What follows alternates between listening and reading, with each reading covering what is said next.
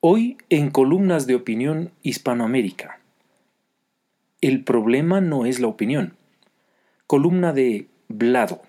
publicada el 8 de septiembre del 2020 en el diario El Tiempo de Colombia. Se equivoca el nuevo director de la BBC al prohibirles a sus periodistas opinar en Twitter.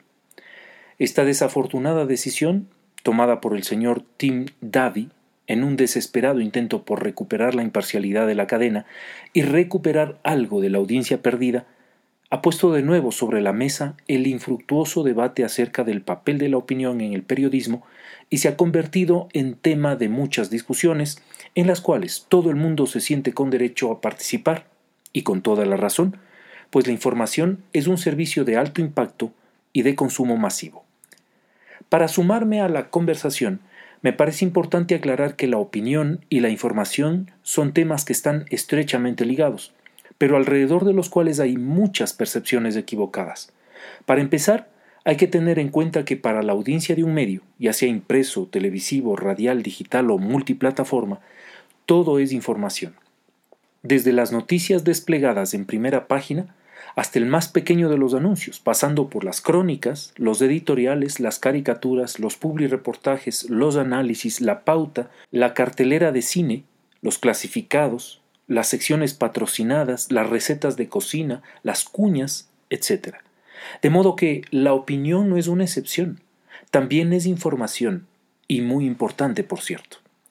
En este punto vale la pena recordar que antaño, cuando la prensa de nuestro país era partidista y militante, los periódicos nada más publicaban opiniones de columnistas que comulgaran con su línea editorial. Por fortuna, hace varias décadas esa costumbre cambió y las páginas editoriales se convirtieron en un foro abierto en el cual convergen opinadores de los más variados orígenes y pareceres, que, al compartir sus puntos de vista con los lectores, les permiten a estos ver la realidad desde diferentes perspectivas y sacar sus propias conclusiones.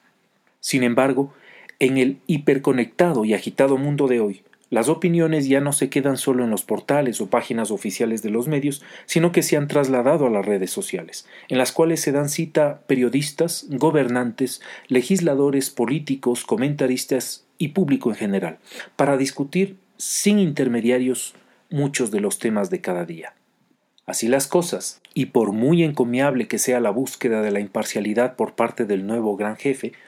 resulta absurda la decisión de la legendaria cadena pública británica al tratar de impedir que sus reporteros se expresen en Twitter. No solo porque esa medida va en contravía de la dinámica actual de los medios, sino porque viola el derecho a opinar, consagrado en el artículo 19 de la Declaración Universal de los Derechos Humanos, donde dice Todo individuo tiene derecho a la libertad de opinión y de expresión. Este derecho incluye el de no ser molestado a causa de sus opiniones, el de investigar y recibir informaciones y opiniones, y el de difundirlas, sin limitaciones de fronteras, por cualquier medio de expresión. Otra cosa es que dichas opiniones no sean transparentes o que se usen para obtener algún beneficio personal, casos en los cuales los periodistas estarían incurriendo en claras faltas profesionales. Pero esto mismo se debe tener en cuenta en todos los ámbitos y en todos los medios, pues es imprescindible que a la audiencia le adviertan siempre y con claridad cuándo le están informando, cuándo le están compartiendo una opinión y cuándo le están haciendo una promoción comercial. Como se dice coloquialmente, la gente no es boba,